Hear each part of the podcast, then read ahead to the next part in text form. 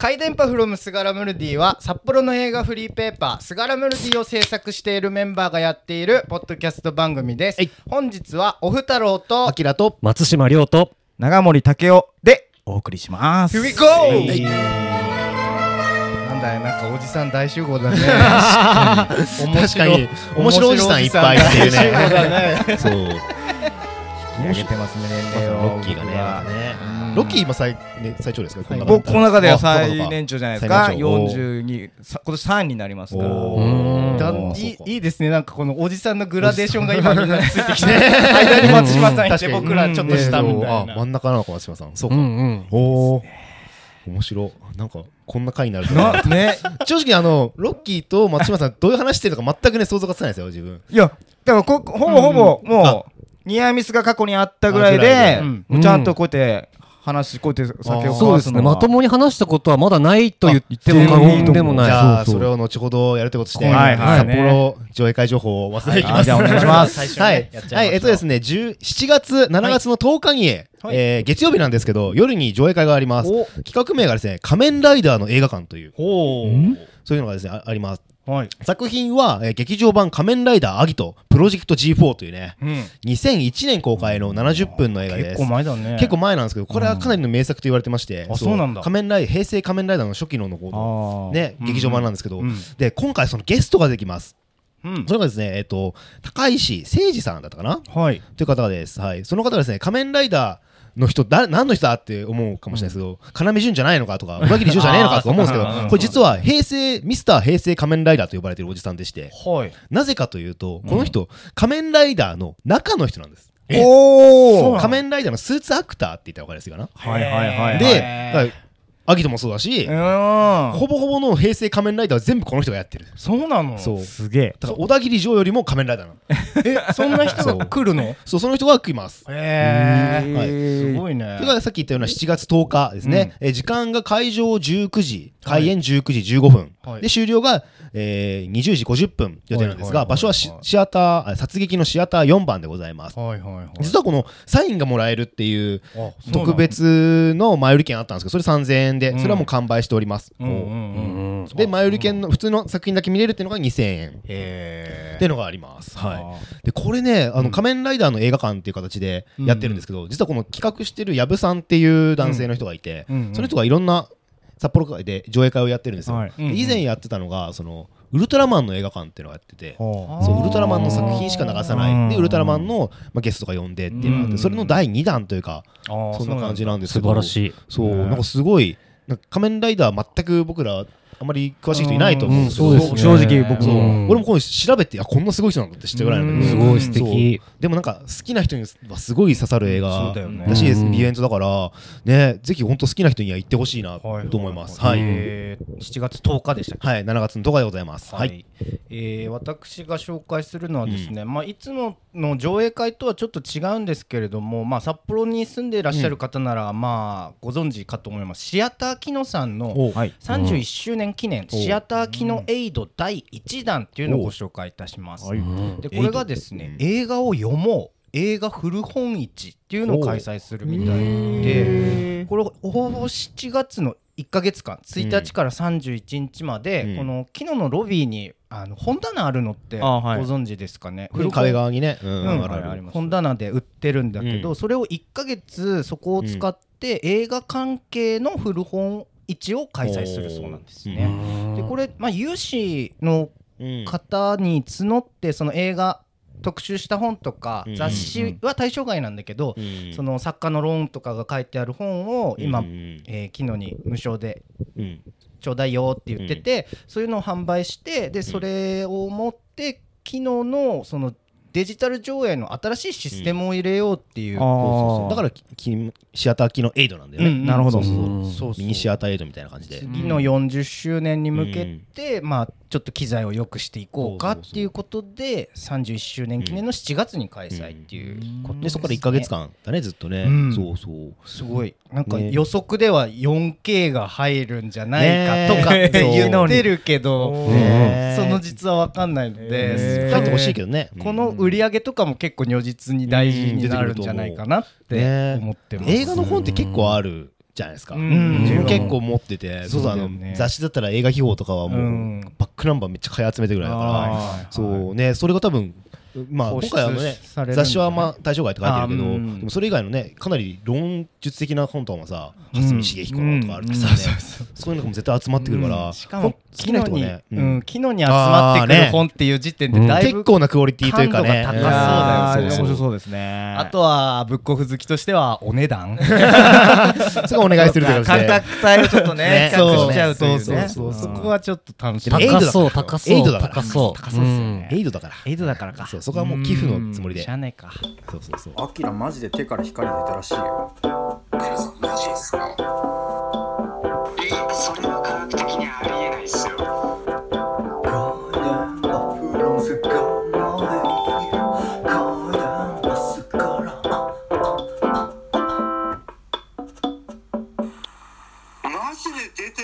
まあ、何の話しましょうね。えっ、と、結構前回というか前、んラジオ自体は僕らオフちゃんと撮るのを2週間ぶり？丸2週間空いてるんですよ。はい前回その、うんうんラジオまは撮らずに。あそっかポッドキャスト聞いてる人からしたらまずレジャーの話いいんじゃないですかそうですね。あーなるほどそうかそうかそうか。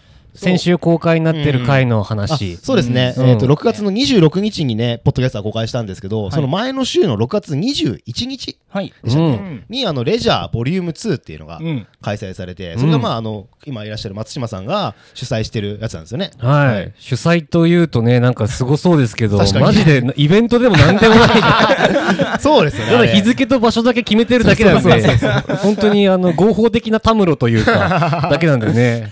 ぜひねあの皆さんもねあの気軽に来ていただければなと思いますけどね。そこでね前回公開された回がね、収収録していただいてね。そう。いろんな人にマイクを向けて喋ってもらってでもなんかっていう。すごいこうなんていうかき一ついろんなうん。人、うんうん。そうそうそうカルチャーの人たちがこう集まってる感じもあったし、ラッパーもいれば、そうそうそう。イベンターもいたり、うんうん。めちゃくちゃ面白かったねあと単なるファンとか、あとお笑い芸人もいたりとか、そうそうねえそういろんな人いてし、うんなんか正直すごい面白かったんです私も。で、うん。なんでこんな面白かったのかと思うと、そのうんうん。お別れラップ情報とかはい行くとやっぱクラブイベントなのでなかなか話す機会がないっていうか、ライブ会場も全部自分そうなんですけど、大きい音でめっちゃ話しにくい環境じゃないですか。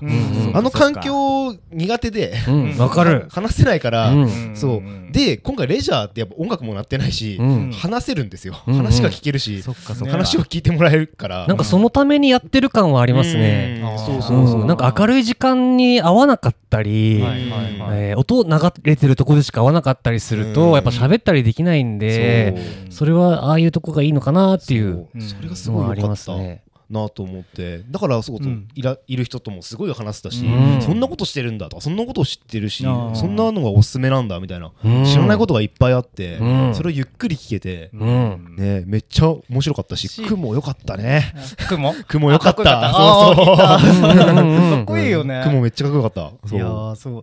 なんかね僕その前回前々回とレジャー行って今回そのポッドキャスト撮っていいなって思ったのは、うん。きこのポッドキャストっていう体だとうん。喋れるなって思ったんですよ。ああおちゃんが。僕割とあんまり喋んないっていうか喋る人とだけ喋りちゃうがちなのでなんかあのぎ義務じゃないけど もうマイク持ってやるぞってなったら一つ俺も考えるし ね。パーソナリティだと。うん。そうそうあそうこのスタイルはすごい俺は嬉しい。逆にやりやすい。なんかテーマがないとどうやって話していいのかも正直俺も下手なんだよね。うん。そこがなんかなんかそれは聞き返してすごい感じました。うん。二人とも、はい。うん。あの僕と喋るときは多分撮ってる時も撮ってない時もあんまりテンション変わんないと思うんですけうん。ど、そのよそ行き用のポッドキャスターのテンションが二人にあってすごいなんかね全然多分思ってないのかわかんないけど、えーいいですねみたいなことを あーやって言って。て、いや、まあでもそれはなんか普通じゃないですか。人と接するにあたって、ほん、本当に思ったことしか言わないわけじゃないから、でもそのポッドキャスターよそ行きモードがあるんだなって思って、それはちょっとね、頼もしいなって思う。さすが、ここ最近がそれがこうなんていうかこう なついてきた。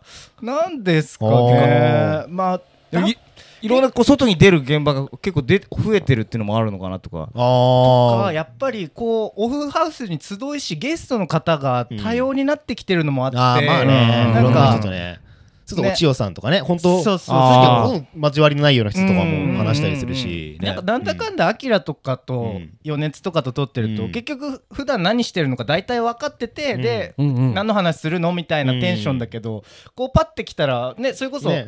遊んではいるけど、最近なんか面白いこと直前だったんだよねとかは聞けないから、うん。そのモードになるのかもしれないなって思なんかだからレジャー以外の場所にもどんどん行ってほしいなって。いやそれ面白いすごい面白かったったえー、どこいいだろうね。どこいいかな。そうするとその日あの大通公園歩いて なんかやってそうな人に話聞くみたいな。そうやっててもいいかもね。テレビにやってる人いたしね。あテレビの人いたしね。ね。そうそう。ですね。ね。いやそうレジャーでとすごい面白かったんだよね。そう結局その週すごい忙しくて、次の日にあの大人座っていう場所で映画ナイトっていはいはいあそうだそうだ。をやったんでうん。2連チャンだったんですよ、うんうん。レンちゃんそうだそうだ。で今回の武雄さんもな、うん。松島さんもどっちも来てくれて、いや大盛況だったんじゃないんですかね。わ、からないですけど。まあ必ずロッキーって言い直すのを俺は見逃さなかったけどね。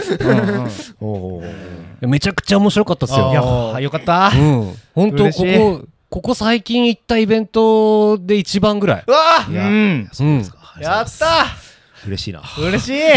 いやなんか今のちょっと話につながるんだけ。ど、はい。その松島さんとその時はまあはこう隣になって、うん。たまたまそですよね。そううそうそう、はいはい。でこう話してて、はい。でこうやっていや本当すごい面白いことを、うん。スガラムルディってこれすごいと思いますっていう話でちょっと盛り上がってやっぱこう,、はい。こうはい着実にこういろんなとこに出てってるところに、うんうんうん。こう僕はこう一緒に言い合わせてるのを幸せに感じてるんです。それは本当に。大きい話をされいや本当に。信 者信者いるいややん。いやそうそうそう、まあ、構成員。構成成員員としてうんこうやって携われるのがでそれがすごいいい形であのイベント、うん本当に最高でした。うん。でもなんかすごいいろんな人が来てくれてうん。すごい良かったいやしそう。でなんかやってよかったものの中の一つ、かつお客さんの層っていうのが、もう俺らのことを気にかけてくれる人でしか絶対呼べない客層だったっていうのがすごいいいところだ。なあーそうだね。漫画描いてる人もいれば、ん。なんか全然ただ映画館でたまに会う人もいれば、ね。こういう二人みたいに音楽やってる人もいるし、うん。うん。その層のさこの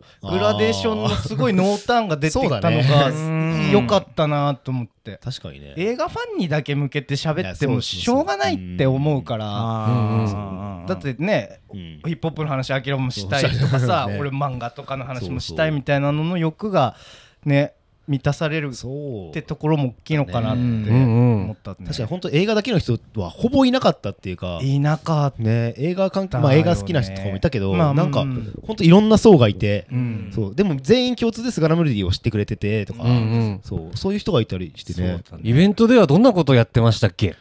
ね。いや もそうね。前半はそのスガラムルディのねあの過去のエピソードいろいろあったりしたんでそれをなんかあのメインのズーちゃんさんっていう女性の人がいてその人がうん。私たちに聞いてくれるみたいなトーク。トークですね。トークコーナトーで後半はその私たちが作ってる座員っていうんですかね。ジン。うんうんうん。うん。ジンの ZINE。ZINE そうジンを作ってるんでその ZINE の内容をまあちょろ出しみたいな感じで。うんうん。ねあそこ結構盛り上がってて。そうだね。意外となんか俺らからすればずっとやってきたそう3年かけてやってきたことだけどうん意外と知られてない部分もうん。まだねもちろんあるからねそこがやっぱ、うん。えしかさっき言ってた映画だけじゃない層あー。に届くものを今までもやってたっていうのもちゃんと伝わったし、かもしれうんない。ねなん。か偶然だけどねあれはね。まあまあまあまあ。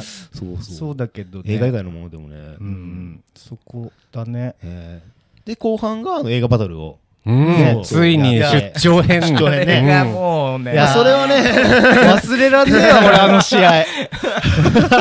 俺もうしばらくそのことばっかり考えてたもん。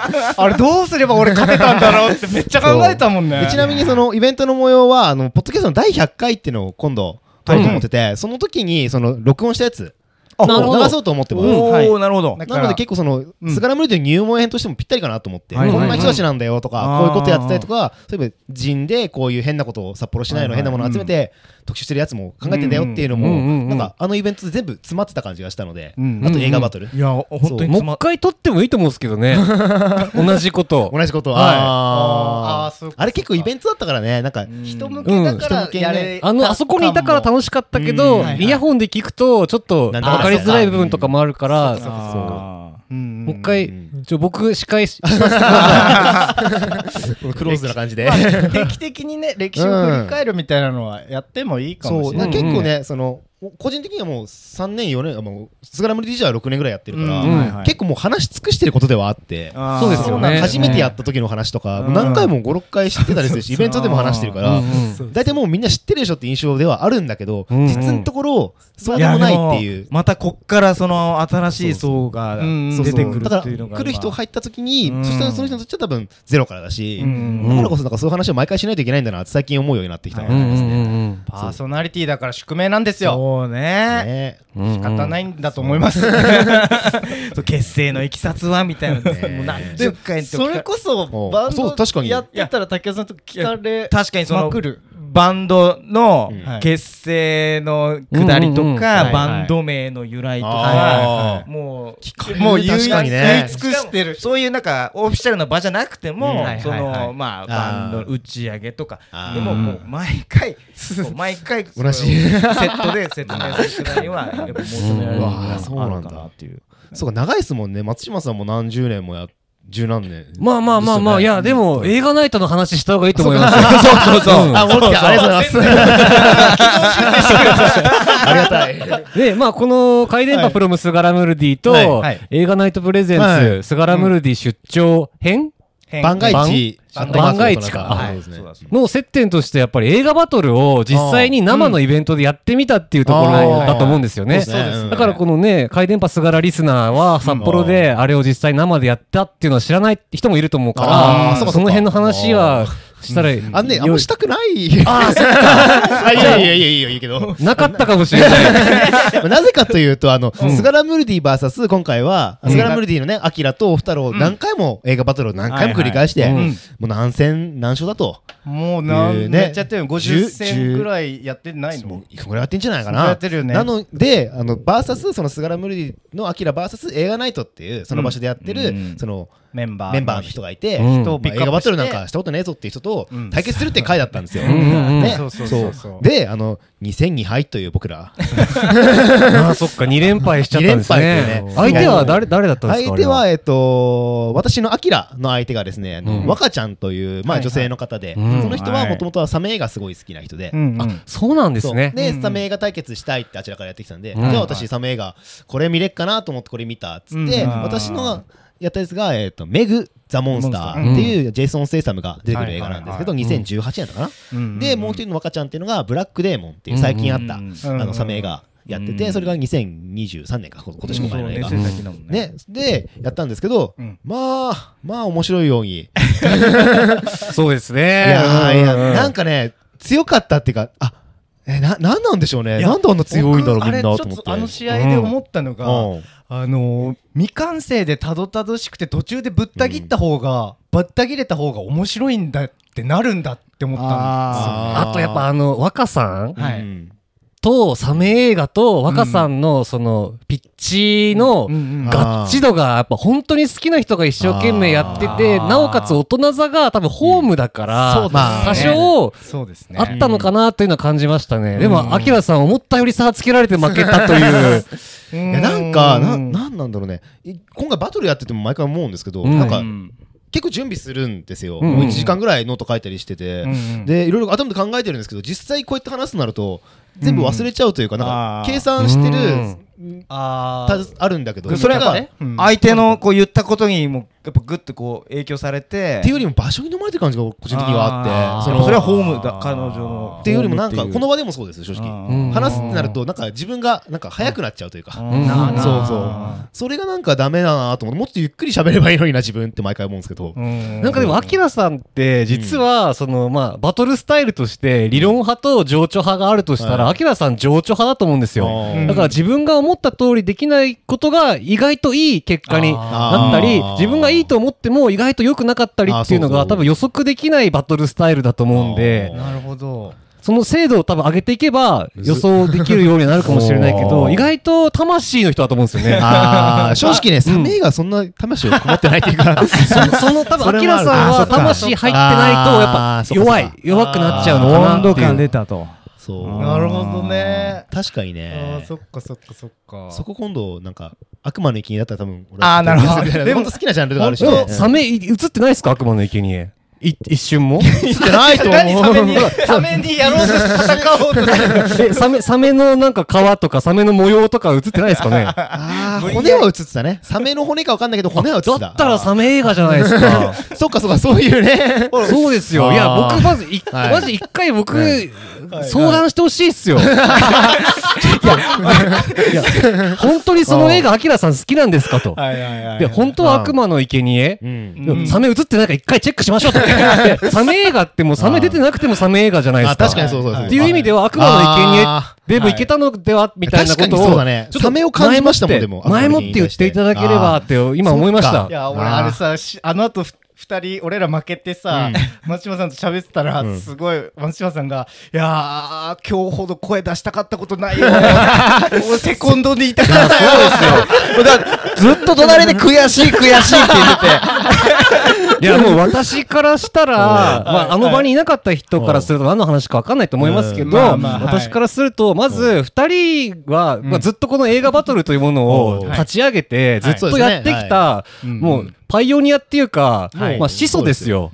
で僕も試しにやってみて、どんだけ難しいことかっていうのは分かってたからこの二人にその辺のやつが勝てるわけまずないだろうと ね。思って見ていたし、それでアキラさんが負けた時に、まあまあまあ、イベントってね、あの、どっちが強いかとかじゃなくて、勝ったり負けたりするだろうって思って、まあ、お二人は大丈夫だろうって思って見てたら、そのゾンビーバーの、あれはあれよかったもう頭抱えましたね。今まで私たちがやってきたことは何だったんだろう。2戦目の人がそのオフ太郎 VS その映画ナイトの常松さんという人で。かった。常松さんは実は兄弟卒の超エリートなんですよ。頭の回転がすごいらしくて。で、うん。全く感じさせないようないでたちですごいほだほがらかな人なんですけど、そうだよね。始まったらね、何の話してんのこいつみたいな。テーマ自体はそのアート映画って感じで、うん。オフちゃんが、えっと、スクエアだっけ？スクエア思いやりの世紀っていう映画で、で常松さんっていうのがターっていうね、うん。最近のあった、あの、うん。指揮者、女性指揮者の話なんですけど、はいはいはい。まさかね、始まったら、あの、別の映画の話をするみたいな。この人何の話してんだろうって。いや、本当に抜け目ないっすよね。しかも上映中の映画じゃないですか、唯一。そう。まあ確かにね。あ多分っていうのも多分、多分、ポッドキャスト聞いてめちゃくちゃ対策してきたっぽいんですよね。そうだ、そうなのかな。だからずっと僕も常松さんの悪口ずっと言ってました。誰だあいつ なんだあいつって言ってました。いやだから僕も始まる前までは、うんまあまあ俺がリードしてやるよみたいな。まあどっちも面白かったねねでちょっと俺が勝ってやるよぐらいに思ってたの、一発目ハンマーでガンってやられて ああどうしよう焦って勝てない、めっちゃ焦ったよ。立ち上がったもんね。やばっと思って方向転換したもんね、やり方もね。メモみメモ見るのみたいな感じで言ってくるからいや俺メモの人なのにと思ってメモを置いていや、そこで勝つにはね、オフちゃんはね、フリースタイルをかますべきだったと思うんだよね。ラップを。無理だよ。あそこから頭あんな切り替えれないって。いや、でもその、やっぱ戦術としては、やっぱ僕が後ろにいたら、大丈夫、見ていい、メモ見ていいよ。で、多分、その一言とかで、多分冷静さって取り戻せるんですよね。そうかもしんない。だけどもう明らかに一本目終わった後に、やーべえってなって、多分、そしかもメモも失わざるを得ないみたくなってたんはい。で、はい飲まれた。もう僕は、すごいなんか複雑でした。親、親心というか、セコンド心が。あと、その、つける場所はああったりしたんで、そこ分かってるか、オフちゃん分かってるかっていうのもあるんで、それをめね、っちゃ終わった後言われたもん。なんであそこつかなかったのしかも会話として成立してたんですよね。なんか、うん。その悪口合戦じゃないけど、その、うん。対話として、うん。いや、アートの話になったりとか、うん。そういうとこ、なんか、本当飛び道具とか、作品だけの話じゃなくて、その二人の会話が成り立ってたのが、うわ、ラップバトルというか、バトル見てるっていうか、そのラップバトル見てるの時の感動に近かったというか、あれは。あそうなんそなんかその、ポッドキャストシャープ100にはバトルの様子は流すんですか？流すつもりですね。うんうん。はいちょっと常松さんのちょっと戦ね法。これはぜひうん今、現状世界一の強さのはずなので、これ皆さんにもぜひ聞いていただきたいですよね。ねあれはぜひ。マジその、私の嘘みたいな 戦法のめちゃくちゃちゃんとしたバージョンを何個も何個も入れてきてるうん。1分の中に。確かに。いや俺もなんか聞けないかも。聞き返せないかも。お母さんと一緒とかじゃないと聞き返せない あんたは大丈夫だよって言われて。なぜなでした。そうそうそう。いやすごい面白かったんで面聞いてほ白かった。しいしなんかほんと上には上がいるなというかうん。いややっぱこうじゃないとダメなんだなと思ってなんか勝手に道場を作って、勝手に技磨いてたけど、一歩、一歩外に出たら、全然もっと強いやつがいっぱいいるっていうのが分かって、本当になんか調子こいてたんだなって、私は思いました。確かに。言ってた、その時。普通の人がだってできないですよ、あんなの。いやほんと堂々としてましたよねあの二人。すごかったですね。急にマイク向けられてこんな喋る準備できてます？普通の人って思って。いや、だから、ここのら、ね、このイベント、この企画自体がはいはい、し浸透してんだっけっていうふうに思ったりとかかやったことあんのかなと、うんそんなレベルでしたよね。ちょっとなんか戸惑うぐらいのうんうんうんうん。感じだった確かに。本当ね。いやいや余裕だろうと思ってたんですよね正直。ねえ、思ってましたよ、私も。どうせなんか1分とか持て余したりさそうそうだね。オーバーしたりとか。でもみ見れるのかなって。あー。二人対初めてやる人と二人が戦って、はいはいはい。見れるのかなって思ってたから、え？いや。って思って、負けてんじゃんって思って、まあまあまあまあと思ったら、もう一回負けるから、いやでもねすっげえ面白かったの確かに面白かった。かめちゃくちゃ面白かった。勝つ負け関係なくん。バトルというか会話として面白かったかうんあらそれ本当なんかはい映画バトルの新たなフェーズに行ったなっていう感じはしましたねそうですね。なんか、バトルの時またあの二人に声かけてもいいかもしれないですね。い。やそうですね。常松さんはつもっと見てみたい。あーうん。見たねい。いろんな映画で見たいですね。そう。うんどんな方法でいくのか。あれでしかないかもしれないしね。毎回毎回ゾンビーバーの話してんじゃんみたいな。うん。そしたら俺らまた強くなれるじゃん。ね。えそれもあった。んでもすごい面白かったからね。聞いてもらいたいですね。ぜひあの100回の時にねうん多分流すと思うので。ははい。い。お楽しみに。はいあじゃあ俺のりきよの話したいです。はいはい。のりきよさんというねラッパーの人がいましてはい。はい。知ってますか皆さんという話なんですけど。なんか最近ニュースで。そうあの投獄されたんですよね 最近はいはねい。そう。でのりきよさんがそのえー6月の22日かなはい。の木曜日に新譜を出しましてそれが、うん。あの反抗生命というねアルバムだったんですよ。う んすげえでのりこさんさっき言ったようにその6月の20だったかなはい。にあのー投獄というか収監されまして、うんうん。それがその前大麻を育ててたと。でまあちょっとあの基礎書とかよく読んでないんですけど営利目的で育ててたと思ううんうん。育てたとお前は、すごい量だよね。すごい量はね量はな育ててでお前逮捕すると。で、うん。まあ、えー使用は犯罪にならないのでまあ所持だったらまあ懲役。は行かずに執行猶予つくんですけど、うん営利目的100%まあうん。懲役入っちゃうんで完璧に入っちゃうと、なるほど。でそれでまあ裁判で争ってはいたんですけどまあ結局裁判としては結果としてはまあ3年間3年入るんだ。懲役って感じになったんですけど、うん。うんでその間にいっぱい、まあ、曲を作って、うん。うん。そう。で出した新譜っていうのが6月22日に出た。犯行声明「犯行声明」という作品でして。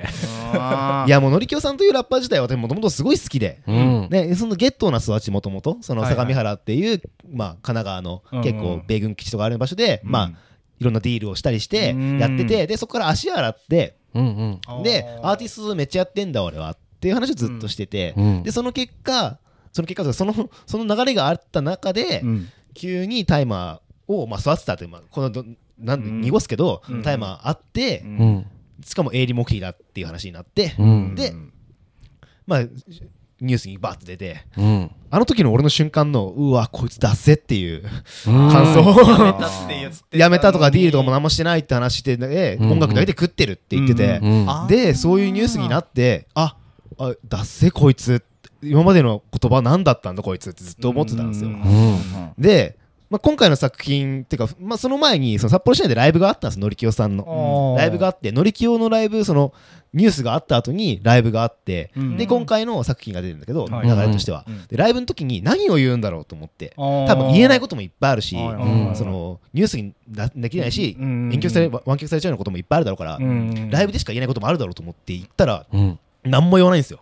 本当。そのことにつ賛いては。成みたいな感じで、うん。いやまあみんな悪いことしてっしょみたいな感じで、うん。でライブ曲行ってめっちゃ盛り上げて、うん。ウェイって感じで終わってて、そうなんだ。そのライブを見た時の俺のはいはい。またその怒り。残怒りというか うわ単なる面白おじさんじゃんみたいな、うん。今までの言葉をなんかすごいオセロがひっくり返ったかようにうん。ダメになっちゃったなと思っちゃって、うん。うわー残念だと思ってて今回の新作が出て、うん。が俺はもう超ドハマりしたという話なんですよ。それをそう、全く覆ってまたうん。あ大好きってなったっていうのは。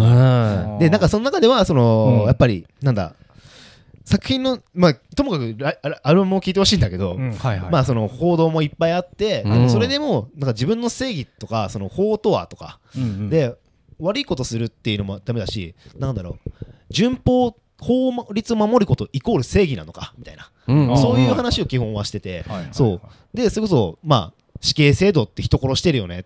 まあ、簡単なうん極端な例として、うん。でも死刑人殺してるのにあいつらは罪とはなんでなんだろうねとか、うんそういうのを基本投げかけるような感じで、結構作品が一貫したストーリー性を持ってるアルバムなんでネタバレみたいなの含まれるんですよ、うん。感想を言おうとしたら。そうですね、はいはいその辺はどうですか？知らずに聞きたいですか？いやうん言っちゃっていい言っちゃってもいいですか、うん。うん。まずそののりきよさんが捕まるまでの間の話と捕まりそうになってからの話っていうまあ大きな話で。まあこれはなんだろう犯罪映画というか。まあ確かにそうでしたね、うん。で、のりきよさんの言い分としては、うん。えー自分は重病を患わっていて、その症状を緩和するために自分が吸うためだけに大麻を育てていたんだと。だけど、警警察とか検事が無理やり、こう、末端価格何億円みたいな感じで、うん。しょっぴこうとしてきて、うん。っていう話をずっとしていて、そうでも法律ってどうなのかとか、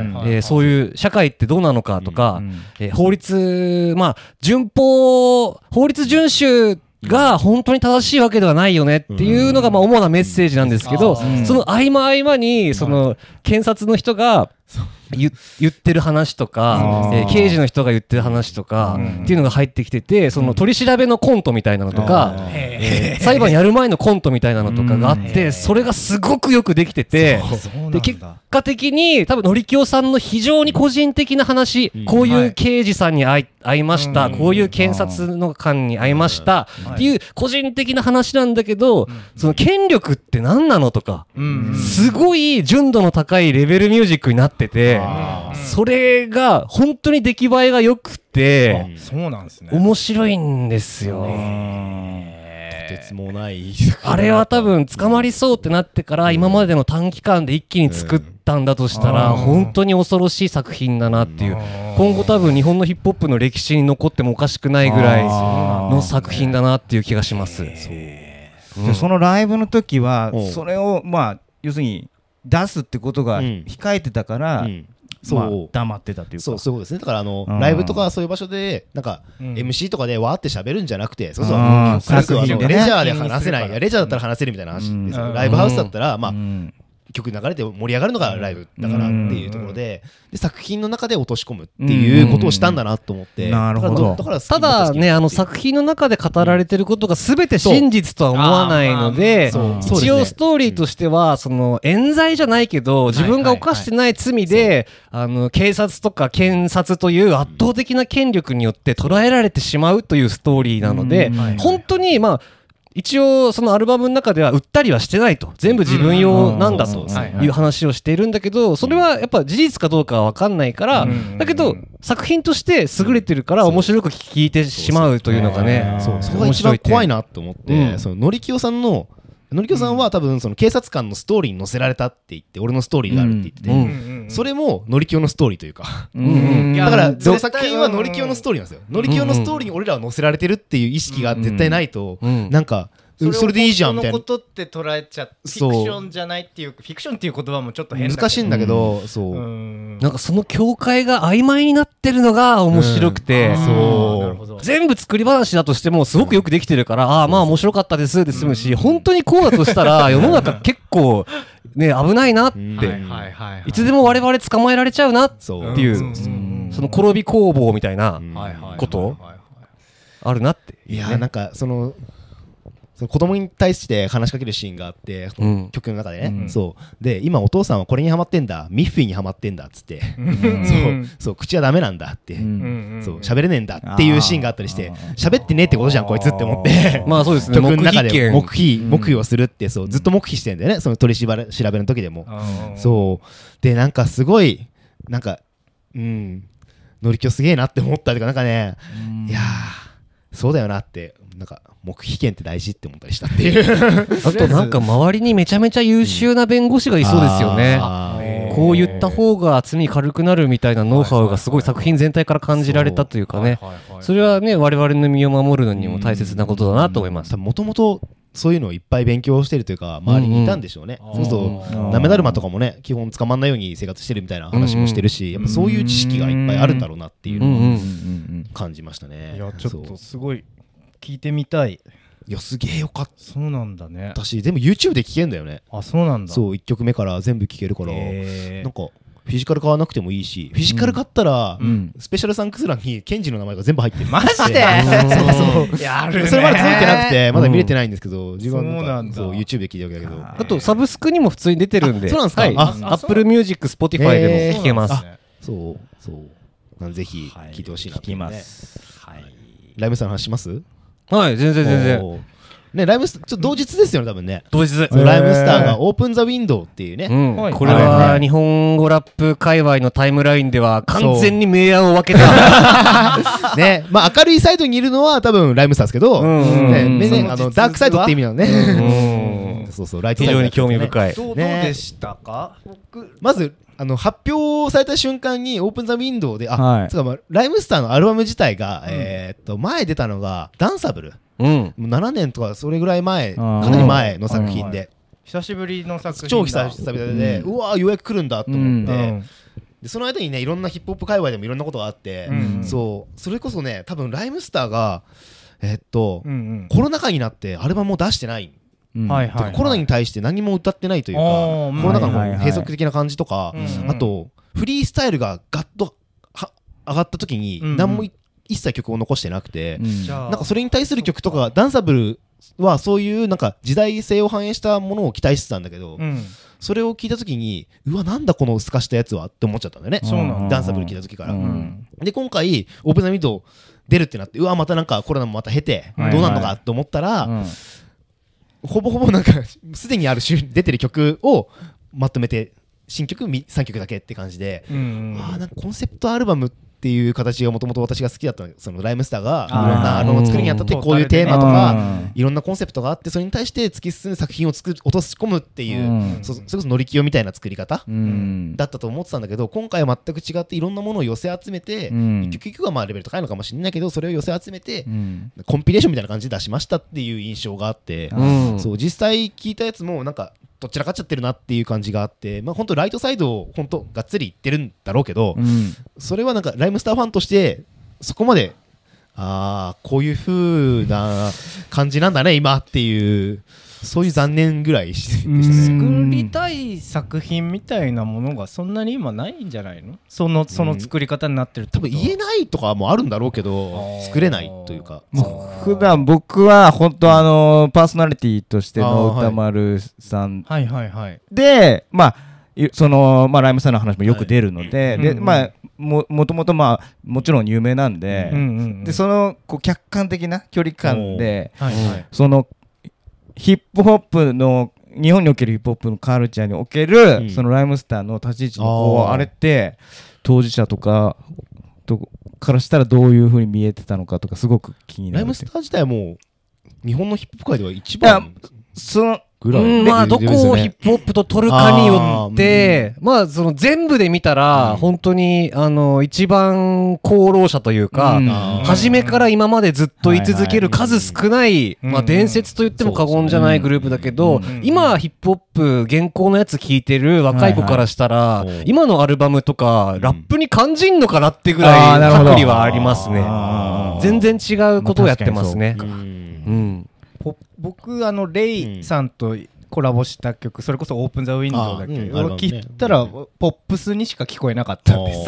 あ 別にそいい言葉。悪いとかうん。いいとかじゃなくてうん普通にポップスに仕上げてるなってうん。イメージでーした。なんかライムスターは結構そういうのはチャレンジング的にやってるなと思って今までの流れとして。そのうん。ヒップホップがっつりなアルバムもあればうん。ポップスにまあ寄せたアルバムもあったりするからその流れかなとは思ったんだけどうんでも正直それはライムスターそれやった時はあまりなかったというかポップスによったヒップホップのアルバムっていうか、うん。バンドマンとフューチャリングした曲とかあんまりなくて、はなかったからそれが先進的だったけど。あ面白いしヒップホップの拡大につながったなと思うんだけど、うん。今回やってるのはもうすでにあれそうか仕切った中で南蛮 戦時みたいな感じでうん。なんか事務所のなんかつながりやったんじゃないかと思えないような 感じラジオ聞いてたらやっぱタイアップタイアップタイアップタイアップ。でそう全部ね。でそれを集めたっていうのは傍から見てもわかるから、そのだからファンっていうか実際本当のライムスターのヒップホップからの通ってるファンからしたら、うん。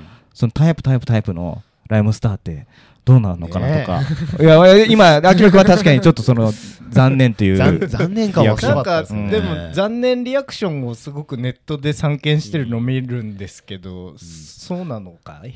残念みんな好きな人は残念に思なんかでってんのかい？もそれはただあの作品が悪いとかっていう単純な話じゃ多分なくてもう楽しみにしてた人ほどがっかりしたよってめっちゃ言っててそれって本当になんかアーティストからしたら一番理想的な状態っていうかこの年代の、まあ、特にヒップホップのアーティストだとはい一回でも滑ったらもう次のアルバム聴かないですよっていう人がごっそりいたり。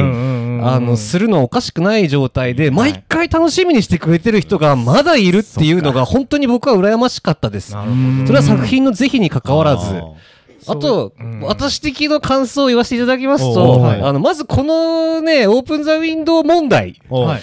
えーというのはね、今に始まったことじゃないなと思ってて、はい。はい。私的にはですね、ビタースイートBeautiful というおう。2015年のアルバムぐらいから、あれれ？思想弱くなってきてねみたいな。あ のは感じ。 Dirty Science めっちゃ来てたんですよね。その多分一個前。うんうんうん。 Dirty Science すごくて。すごい、うん。すごい Dirty Science ががっつり思想ピ入ってて。ピークだったなって夢の島とかもすごい、うん。チョイスズ・ユアーズとかうん良かったんだけどそこからああそれか。 Bitter Sweet Beautiful ぐらいから、からのダンサブルですよね。そうですね。私は Bitter Sweet の時点でもうライムスターには期待してなかった。うん。で、あダンサブルが出た時点で、あ、確わうん信に変わり。まあまあまあと。それは私も、うん。そうです今回のもそんなプで飯食っていくためにはしょうがないよね。って思って見てて、でもオープンザウィンドウでまだみんなそんな期待してたの。っか。って思ったし、私、そのシングルとか全部聞いてなかったんで、あの全部新曲にあー。として聞いててそんな中だからみんなが怒ってる理由が分かってないのと、うん。あとあのー、1989とかで歌丸さんがちょっと抵抗してるなってこの流れに対して。その天安門事件の話をしてるんですよ。それとかは全然みんな、あの、もう面白くなくなったぜっていう割には、はいはいはい。歌丸さんはね、ちょっとかましてたなって思うし、このアルバムの最後の曲がね、あの、待ってろ次から本気出すっていう、そうその曲を待ってろ今から。それ聞いてちょっとびっくりした。あれ？なんかその他の曲はあのタイアップでそれまでバンバン流れててでその曲だけ僕聞いてなくて。うん。でうん今日たまたま今日実はその曲朝聞いてこれ何これ？めっちゃかっこいい。って思ったし。えーそうなんだ。なんで次のアルバムでマニフェスト超えるぐらいのアルバムが出ないと、もう、あ、本気出すって言ってましたけどね、というのは多分圧倒的に確立してしまうから、本当の名盤を次出すかどうかが今ライムスターの悩みじゃないですか。そのその待ってる今から本気出すを聞いたタイミングっていうのは、うん。ライムスターがうん。久々あのアルバムダンサブルから久々に曲出すぞって時に出たのが、待ってる今から本気出すなんですよ。本気出した出した結果これじゃんって個人的には。あそれでもそれで終わんのかいってそれでね。でもアルバムの最後に入れてるっていうところに、わずかすかに期待、期待は残したいなと思いますけどね。それでなんとかファンをつなぎ止めようとしてるじゃないですか。まあ次のアルバムでダメだったらもう、なんか正直ねダンサブルも個人的にはダメで。止まらないね。フリースタイルの流れがあったからそれでダンサブル来たから絶対なんかか込められんだろうと思うんで、うん。うん。うん。言ってくるだろうと。食って思ったら来なくて、うん。それこそ結構そのライムスターのアルバム個人的な解釈としてはなんか噂の真相みたいなポップによったやつもあれば、その次にはグレーゾーンっていうのがあったりとか、そういう基本うん落差が激しい。毎回ポップなの来て、ガッハードコア、ポップ志向ポップの感じで来るんですよ、で前回のそのダえーえー Dirty Science ががっつりなんかダークサイドに行ってたから、でで Bitter Swee Sweet Beautiful に来て、ポップに来て次は来るだろうと思ったら、そこすかされたダンサブル来たおおみたいな感じで、うん。その瞬間になんか一瞬であーって感じはん。あってだから今回の正直新譜出た時は結構周りがタイムラインで騒いでてうん。それよりも俺は乗り気を聞こうぜってずっと思ってたの そうですそれよりも乗り気を今聞こうぜって。うん。あそれが今の、まあ、30代以上ぐらいの日本のヒップホップファンのツイッターは完全に全部そう。ライムスターにはがっかり乗り気を最高みたいな。ライブさん自分で話さなくていいと。と全員そればっかり言ってる。ず乗り気を聞こうってそう。いうなんだいや、本当あの、最近、オフちゃんとめちゃめちゃよく会うんで、うんうん本当に先週のことが大昔のように感じるんですよ。そうですよねうん。まだ大人座の話してなかったかと思って、大昔に感じだてっ。て大人座が、えっと、6月の22日先週の木曜日ですね。ちょうど1週間ぐらいか。そしたら今日ね。もう全然もう昔に感じちゃう。1。週間以上にもう感じねた会うたび会うたびになんかね関係性を。そっから何回やってるんですか？その大人座の次の日は？うん、4、5回入ったしたら合ってるんじゃないですか。多。分。ほぼ。ほぼもう。大人座行って次の日日。も会ってるでしょ？でその次の日は会ってなくてその日曜日。日曜日に島松行ったんでしたっけ？うんうんうん。島松行って、う。ん月曜日に一緒にライブ見てで今日撮ってるから 4回か5回目ぐらい。なのかな、で、え。ーそうですね。なんかいや松島さんのことは昔からアーティストっていうので知ってたんですけど、うん。なんかパーソナルな部分を何も知らなかったから、うん。なんかすごい面白かったですね。そうですね。あこんな人なんだみたいなのって喋んないと。えこれ撮ってんの？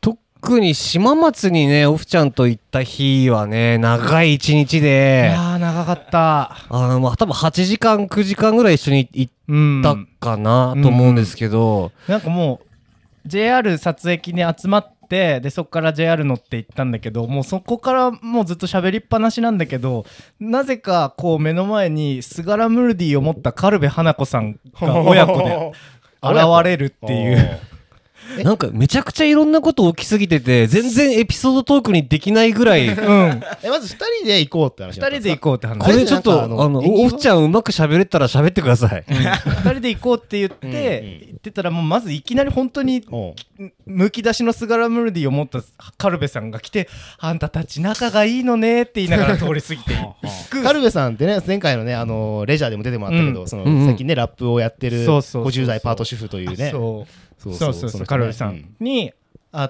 て、うん。でそっからうん。2人でまず腹ごしらえのために島松で飯を食いに寿司を食いに行ったあんですよ。寿司？なんか意外だね。はい。うん。で、うん。まあもうちょっとのっぽろの雰囲気にも近いんだけど駅島松のうん。駅降りたうん。ふ雰囲気って。でももっと廃れてる感じで何もないのさ。ね札幌で札幌からねちょっと JR で20分ぐらい？もうちょっとかな。ね。北広島越えてん。恵庭っていうね2個前ぐらい札の幌の下の方かな。うん。下からけ結構遠くになるんですよ。うんうんうんねそこ行ってきたんだもんね。そう。ん。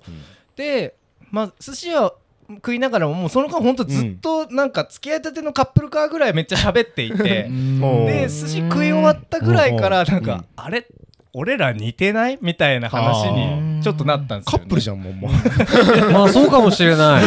考え方によっちゃ。距離の縮め方。ねでそれで、まあ、ちょっと地図を見ないでそのうん。目当てのジャンクションっていううん。お店でまあヒップホップのイベントって感じですかね。まあそうですね。誰でしたっけ出た？主催の人って。あの、高校生、恵庭の高校生が、うん。あの、地元でイベントやるっていう、うん。ね。ゼフあの、クフェア、クフェアっていうはい。子が主催なんねですけど。結構。札幌の有名なアンジさんでしたっけ、うんうんうん MC リトルっていうね、名前の人とかも結構来てて、うんうんじゃあ無料だったよね。無料。そう。そうそうなんかすげえイベントだなと思って見てたけど。そこのうん。スタジオえ音楽スタジオみたいな感じだけどジャンクションってジャンクションってもう特殊でなんかイベントやるにしてもあのうん。無償ででやってねみたいな。お金取んないでみたいな。のとかう。んあのもう構造が異常ではあ。1階がそのスタジオ兼ライブもできる横に結構がっつりめのキッチンでカフェになっててかつ2階にすっげえ量のギター置いてあってなんかその売ってる楽器も売ってるみたいな。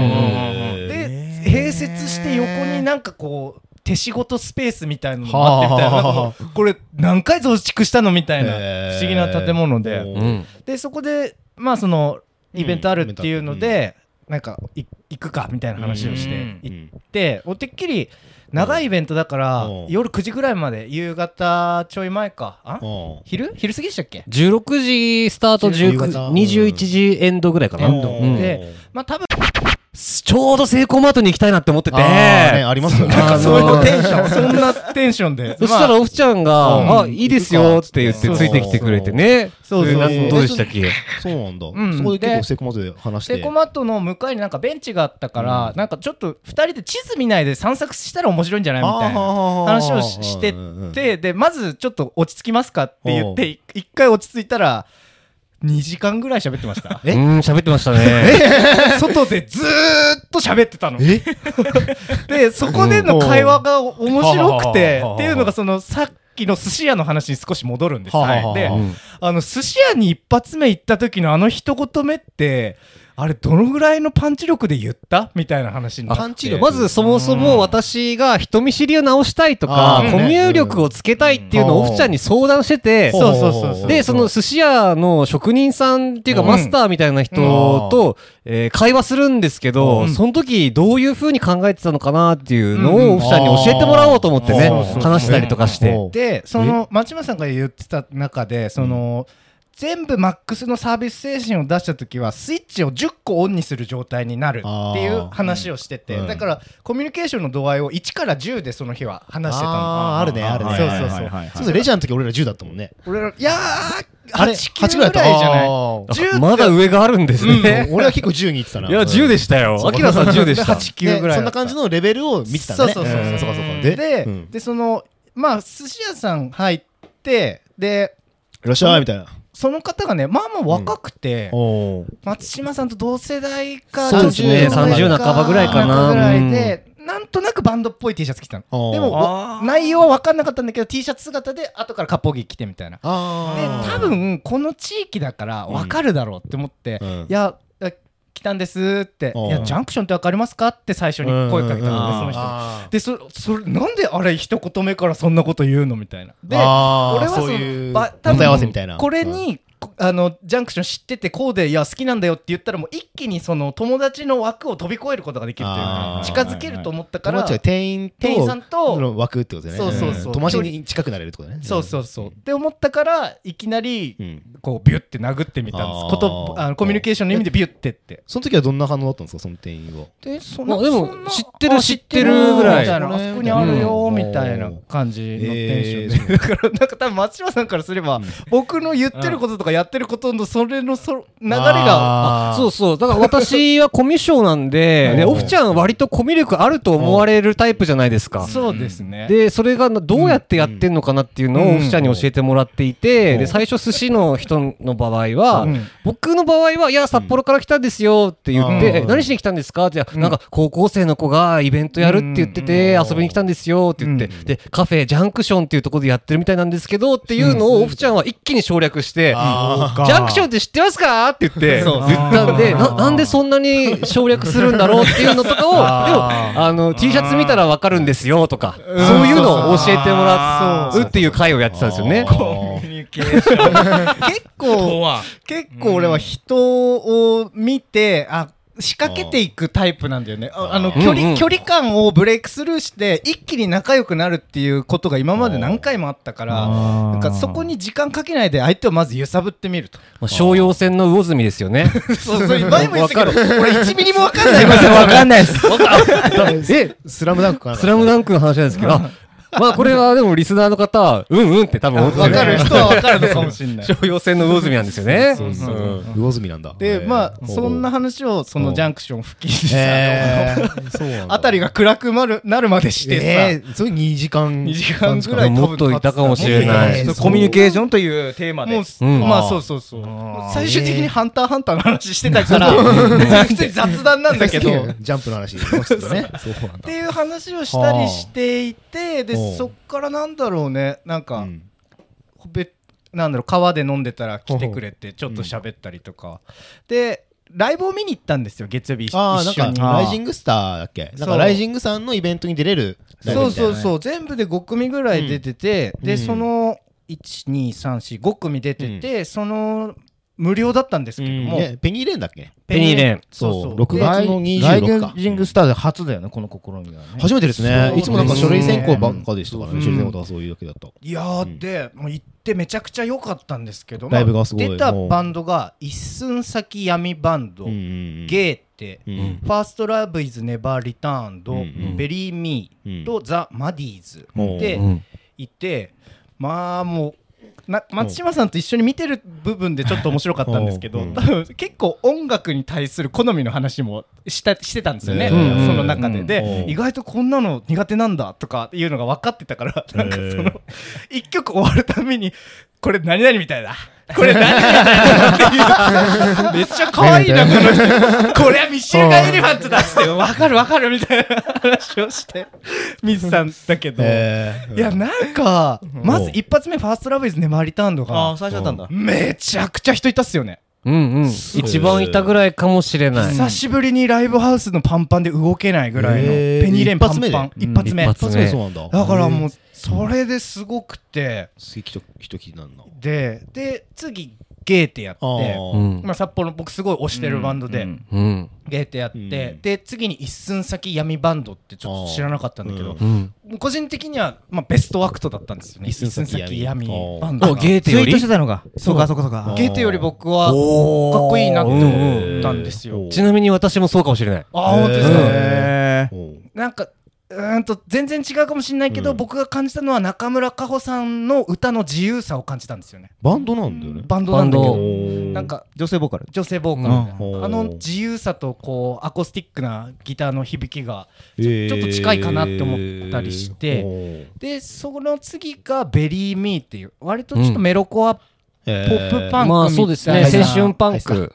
うん。の感じ？好きなのかな？みたいなのでで最後がザ・マディーズ。うん。で、まあ、ガレージパンクみたいなんだけど、まあうん明らかにもう、ザ・マディーズ最後のはもう知名度もあって、もうああもう行くなみたいな。マジ有名な知らんた多少ね比べテぐらい？比べるとねうん。あのメンバーの中で比べるとまあ多少はあるかなっていう、うん。だからもう演奏もい唯一ねちゃんとロックなんだよね、鳥だし、うん。鳥に最後いきなりもうギターギャンギャン鳴る系のだからそれは当然もちろんお客さんもう一番、うん。一番の盛り上がり、うんうんでもお客さんは一番目が入ってたんでしょ？一番目から入ってた。一でもだんだん弾いたりた。あそうなんだ。戻ってきたりっていうのへでーそうかそうか。うんうん。そこも面白いのとあとまああとお音響とかについてはかもしれませんと。えーペニーレーンのことの聞こえ方で全然多分このバンドのサウンドがみんな違ったからうん。やっぱ聞こえ方によって得してるバンドもいるしまあね。損してるバンドもいるしっていう。順番もあるだろうしね。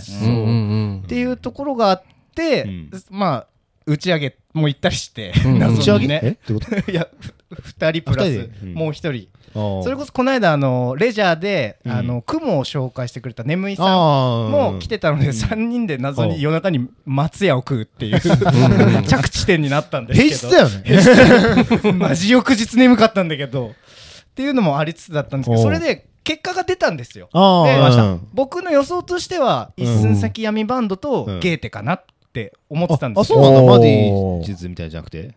そう。予想ね。うん。言ってほしいなっていうところね、うん。でもザ・マディーズとい一番目にやったファーストラブイズネバーリターンズだったんおで、マジで怒りの LINE をすぐ松島さんにした。なんで思ってたのと全然違うんだけど。ああ まあでも5組とも本当に最高でしたけどね。うわー。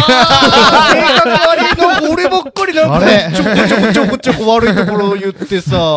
僕あの個人的にそのファーストラブはい。のあのギターの新田君はうんうん。もともとずっと友達っていうか、まあもちろん年下なんだけど、そうなんですその新田っていうバンドでもうやでもやってる。新たな人なんだ。もうボーカルギタあーがえー。今あのか多分写真見たらか上手だったと思うけどでギター弾いてるのがあ、ってのもあってあとはいはい。なんかノースウェーブかなんかのパワープレイにもななってるうんとかで。そうなんですね。あ知らなかった。そでれなんかあれ大丈夫ですそういうコネじゃないですか？いやいやいやいやいや いやそれぞれいやでもそのママディーズとかうん。もそうやって結構調べやっぱ調べていろいろ見たんだけどまあそれぞれやっぱか拠点拠点でやっぱりしっかり実績あるのはなんとなく分かったんだけうんどそう。なんでうん。どうだったのかなっていうか。うん。いやあのバンドはすごくよくできてるバンドだしはい。曲もキャッチーだなっていう印象で。うんといや松島さんのとのこのうん LINE で気づきだったんですけど、う。んやっぱ集客もでかかったのかな、あーまあ人が一番多い。うん。一発目が一番多かったのそうですね。とちょっとずつ減ってくぐらいの印象かな、うん。一日通して。だから一発目あんだけすごかったからもう今日やばいんじゃないかって思うぐらいこれからねどんどんねそううん会社帰りとかも来たりするとそうねでも意外とそうでもなくて、へでまああとはやっぱり地元で結構名前も聞くからそうなんだ。まあ有名になってきてんだなと思って、うん。割と聞くのさ、うん。そうそうそうそう。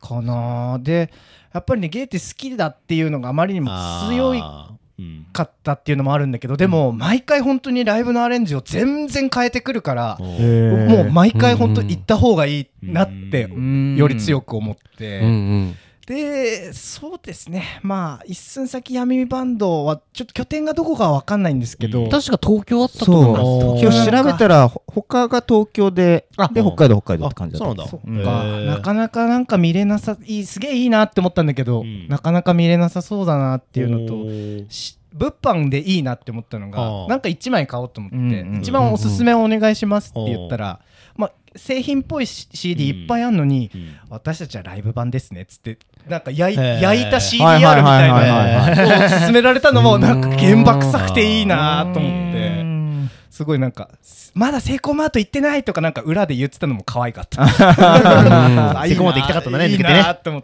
て。でツイート見たらねやっと行けましたってツイートして。へー。街を楽しんでる感じもすごいしてよよかったですね。ややっぱりそのザ・マディーズとかは、まあもう風格っていうかそうですね。なんかクオリティ的にはぶっちゃけ圧倒的うん。に最後のザ・マディーズがやっぱりすごかったんでなんか逆に落とす理由を言いづらいのはマディーズかなっていう。あれで通んなかったらどうなのっていう感じさせるのはマディーズかなと思って、で残りの一枠やっぱ好みとかもあるから、ね、そのそれぞれ感じ方あると思うんですけど、なかなかね、どうやって決めてるのかが 不透明だっていうのまが、あの多分今回、ライジングスターは、うん審査員が来てるっていう話は聞いてたんだけうん。ど入り口でどれを見に来たんですかってうん。みんな聞かれてって、うん。うん。やっぱあれで決まるところもあるんじゃないのとかいろいろ言ってそはれってなんか言ったけど。ライブの影響じゃないよねライブの実力じゃないですよね。いやいやそう見てからじゃないね。それだったら帰りに聞けよみたいな、ね何良かったですか？うん確かに。それが一番だよね。これも。だからこれ変な話僕一回その出てる、バンドで出たんで、ライジング。だからそのライジングスターに出てる。一回一回出てうん。ってその時とその形態が全く違うから今うん。回どういう風にやったのかなっていうのはうん。わからないけども。ライジングスターに出てんだ。すげえ。今だからロッキーロッキーだと思う。んですよ一応えはい。先輩なんだそこ。ちゃんとバンドマンだからね。その時はどうやって審査されたんですか？2008年に出たんだけど。はい。その時は普通にうん。その3回目だったかなそのライジングスターが出て。そできて3そうそうそう。回目だもん初回がそのそれこそサカナクションでうん。みたいな。えで次テープっていうかそのデモテープ審査で当時まだ VHS を。え？あので音源 CDR の音源とうん。ライブ映像を送るって当時 VHS だったのは覚えてる。すげえ。こんな封筒に入れて送って。そそそこからでもなんか審査結果うででそう。で何日に発表っていううん風に言われててその前その前日だったっけな？はいはいはい。にあのスタジオで練習してたらうんうん。そのウォベースのはいはいはい。そのまあ人人から連絡来て関係者からあの明日発表だけどその合格だよっていうことで。えー。それ電話ですか？電話で来た。えー。携帯携帯の。そうそうそうそう。いやすごいねその瞬その間時はじゃあもうそのテープだけ審査だったんですよね。そうそうそうあそうかライブしたりとかしてないってそうだよね。ことですよねえーそうなんだ。だからロッキーさんがめちゃめちゃ社長の息子でもう わかんないですよね。いやいやいやいや。ちょっと待ってください。そういうこと一切そういうのはないですけど。ないでしょうね。ない。うんうん。でもまあまあでもやっぱりでもうん。まあ少なからずはい。まあいやいろいろやっぱライジングスター出たかったうん。初年度出れない2年目も出れなかった。応募したんですね。毎回そううん。生まれその誕生した瞬間からこうやっててで最初にサカナクションにあーやっぱサカナクション行ったかみたいな。うん。で同期行ったみたいな感じそうかそうそんな感じでうん。で2年目がちょっと今スプリットページだったかな。あなんかうん。その周りもが出てあークソみたいな。でうん。3年目ようやく出たって言ってるからずー。っと追っかけてるのはあ今年なんなのかなっていう。そうかそうかあそっかそっか。定点観測はやっぱどうしてもやっぱするから。であとむしろその今、うん。札幌で熱い、まあ、仲間のバンドとうん。かがいや次絶対出んだろうって思っても、うん。あ違うんだみたいなこといろいろその年によって結構違う印象で、で東京勢あのうん。もともとは北海道、札幌のバンドっていうのがで始まったような気がしたんだけど東京勢も加わってきて、うん。うん。あー変わってきてんですね。そう僕出た時は東京のバンドもいて、はいでそである時は東京っていうか東京じゃないかもしれないけど、はい。北海道バンドなしの年も一回あったのを記憶してる、そこ忖度じゃない。だからなんかそこはやっぱこういろいろこう経てはいるんだけど、うんまあ、今回は綺麗に東京と北海道っていう感じにはなったなっていう。いやこれお金払ってもいいから普通に毎回見たいなって思ってうん。いやフうんェスの登竜なんかライジングさん以外でもジョインでも何でもいいんだけど、うん。なんか大きめのフェスだったらこれやったら面白いんじゃないのかなってすごい思ったっすね。まあでも生々しい話すると、はいフェス主催者側にメリットはほぼないんですよね、これは。うん、だって、集客なんて、その無名のめちゃめちゃライブうまいバンド出るかどうかで、あの規模のイベントって変わんないんで、んねじゃあなんでわざわざやるかっていうのがちょっとまうんあ、ドリームというか、ロマンなのでだからね、難しいとこあると思うんですよね。やっぱ最初は多分フジロックのルキア55のがサブ最初にあっ多分。うんまあフェスで言うと。フうん。ェスで言うと多分あって。で多分その次ぐらいにもう多分ライジングのライジングスターやってデレやるでデレンのサマソニみたいのが始まってうんみたいな流れだったけどでもやっぱりそのドリーム。ドリームですよね。基本的にはやっぱうんそのステータスというかライジング出たの。そうそう私の。なんかでももしドリームでやるんだったら、もうちょっと誰が審査してるといかや、そこですよね。なんでいいと思いましたぐらい、その顔と名前出してるやつが言わないと、やる意味あんのかって思っちゃうかなって私はちょっと感じる。ロッキーがやってるかもしれないですよ裏で。やってないロッキーが。もうそんなでも来のないです年ぐらい可能性はゼロじゃないいやだってね札幌のね。審査してるから側だから。あいやそう、え僕がやってるのはね、高校軽音のそのまあね審査なんですけど、うん。まあだから審査ってやっぱりでも、うん。その、確かにこう、ふ匿名というか、服うん。のちょっと顔を出さないのと出すので、やっぱまあ、そこは結構違うし、うん。まあ特にああいう大きな規模のイベントとなると、いろんなね、リスクもあるっすよね。審査する側もうんまあでもそれはもうしょうしかないと思いますよ。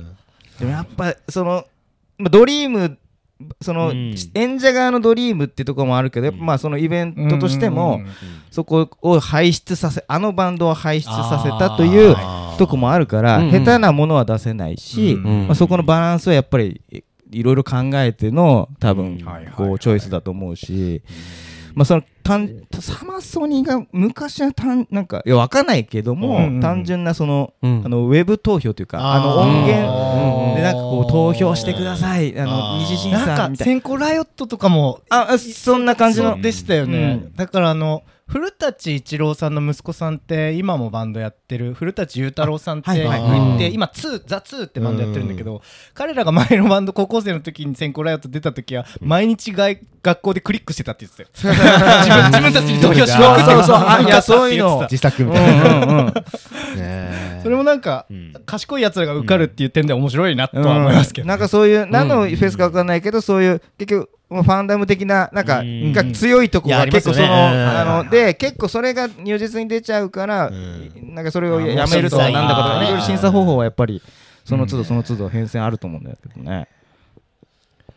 はい、ここで、ここで、ちょっとね、せっかく、この間、そうだ。竹雄さんの曲を、のバンドの曲をかけたということがあるので、はいはい。これ松島さんがな曲を作ってきたとい松山さんう話。何ですか？はい、架空のロックバンドを結成して、はい。はあはあは。あえーあの大人座であった映画ナイト、はい。はいスバラムーディ番外地の時に、はい。えー感じたことをはあ 曲にしなしたんですよ。怖いな。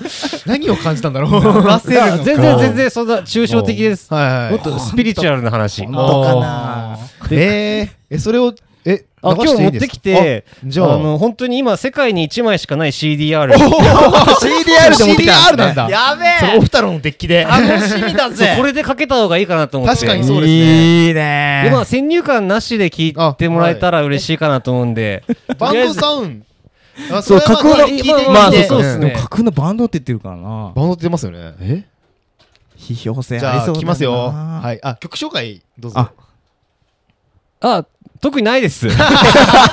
どうぞ。後で説明します。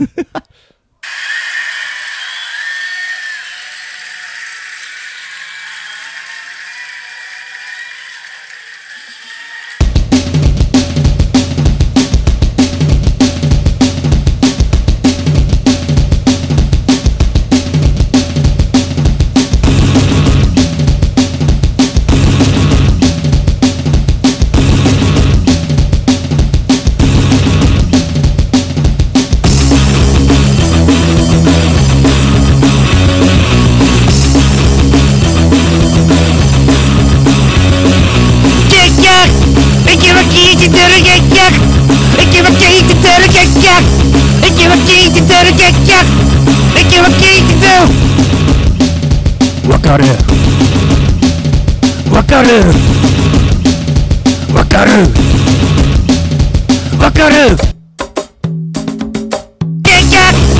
局禁止する結局禁止する結局禁止する結局禁止するラララ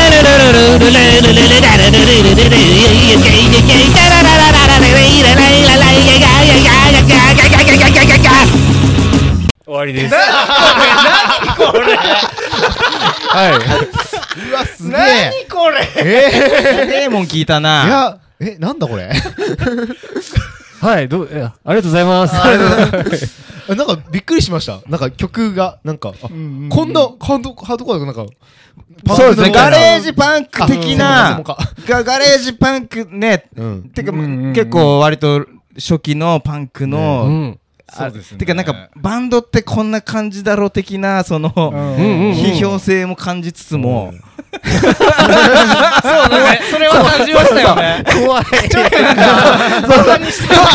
そうなんか初期衝動ってこういうのやつでしょみたいな。うん最初に最初にやりたいやつこういうんでしょみたいなのも感じつつ。俺結構普通に好きなやつですねこれはこういうの好きなね俺ねあの松島さんと音楽の趣味の話こないだしたからねうん。もうい何も言えない。なんでですか？まるまるみたいなの聞いて泣いてるやつが一番バカって言ってたけど 俺はもうこれ以上何も言えない。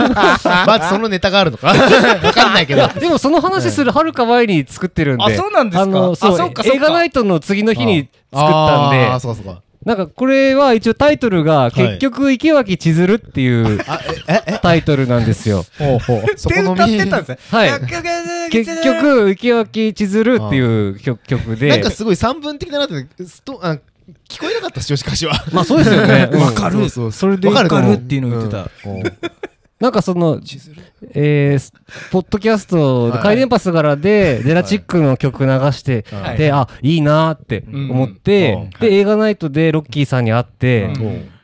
俺もロックバンド組んで、回電波すがらで流してもらいてえって、なんかインスピレーションがあって、あで、その日に起きたことを考えると、結局、池脇千鶴ーまた結構飛躍なんじゃないかな。飛躍が。どどのパどの世界線にいたんだろう？俺らと同じ世界線にいました？その日。池脇千鶴出てきないですよ、あのイベント。マジっすか？うん。そこ？いや、わかると思って、結局、池脇千鶴。うわもう勝手に言って勝手に分かってる。怖い。がわかりたい、わかりたいわかりたい。怖い。わかりたい。池脇千鶴か。千鶴か。千鶴いましたっけ？あの場に。いたんじゃない？いた？いたの？いやー、え、見えました？違うバースにいたかもしれないですね。違うマルチバース違うに。バースにいましたよ。まさかこれが出てくると思わなかったでいやうん。そうですね。全然わけわかんないものねもっと出てくる。意外と意外とバンドで来たから。本当本当に準備してきタてやがるクロクじゃないでと思ってなんか。タクロクっすか？いや、これは、ドラムはなんかその辺にあるやつなんですけあど、ーギターもベースも一応私が、あ、そうなんだ。嘘です、嘘です。嘘か。だと思った。いや、もうマイナーなパンクバンドのうん。音源を切って、貼って、作ってます。なるほどさすが。ええ。切り張りなんだ今日そうです。あそれまあでもレタスちぎっただけでもサラダと言うじゃないですかというところあるあるから。いやいやいや。めちゃくちゃバンドばっかにされて してないしてないしてないしてない。そこのいやそこが最高に面白いと思いってやー、そう理解。だから本当にメンバーメンバー集めて組みたいですよ。いいですねいやでもねこって言いたい。うそうそこがそこが今まだ謎の包まれてる部分。何を見えてたんだ何を見てたんだあの人は。するの部分。いけえ、そっか、え、みんなわかると思って作ってたけど、え千鶴いた全然全然伝わってないの。これは失敗作かもしれない。え、あー、みたいな、なんか、え、池脇千鶴、でも好きですよね、皆さん。まあまあまあ、なんかいい、いいキそうなんだ。ャラしてん。えいい。やっぱなんかそこの見て光りかが光り輝くっていう映画のね、うん、あ、それイもそう。メージがそうですし。強いか。ら。ななんか別に思い入れは正直8何もない作かな。え、ジョゼと虎と魚たちは？あはいはいはいはい。見てない。であの時の池脇千鶴がやっぱり一番いいんじゃないかっていうのをみんな思ってるんだなと思って作ったんですけど、そんなこともないんだ。一応そうか。映画っていうか女優からの、うん。そうイマジネーションで映画と絡めて 息が口ずりにたどり着いた。たどり着いたっていうことでそのですかね。生き焼き地の女勢はサントラをくるりがやってるっていう文脈もあるのかな？あれ？これまあ、なくは、なくはない、なくはないですね。終わりまー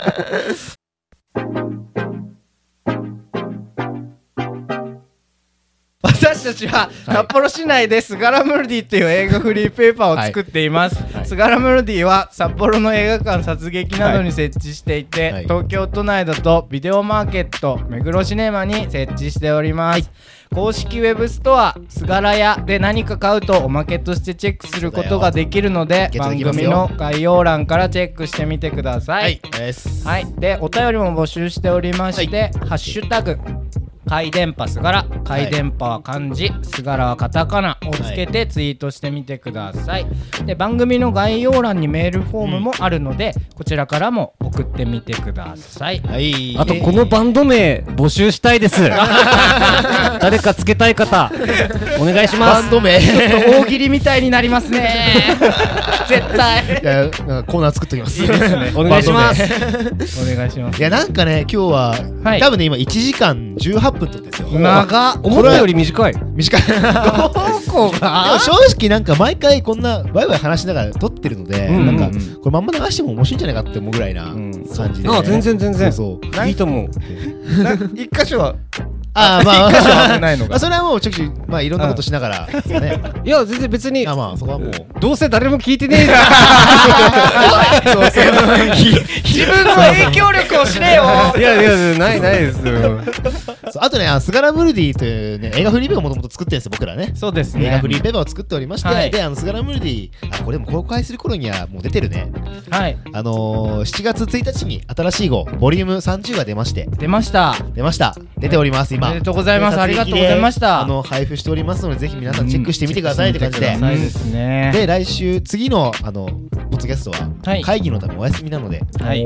それもお伝えしておきます。長いやつをゆっくりじっくりあそうだね。2週間3つぐらいに分けてうんうん。うんおしてくださいって感じそれもありかもしれないはい。本日のお相手はおふたろうとあきらと松島亮と、長森武雄がお送りしました。まはいまたねー。バイビー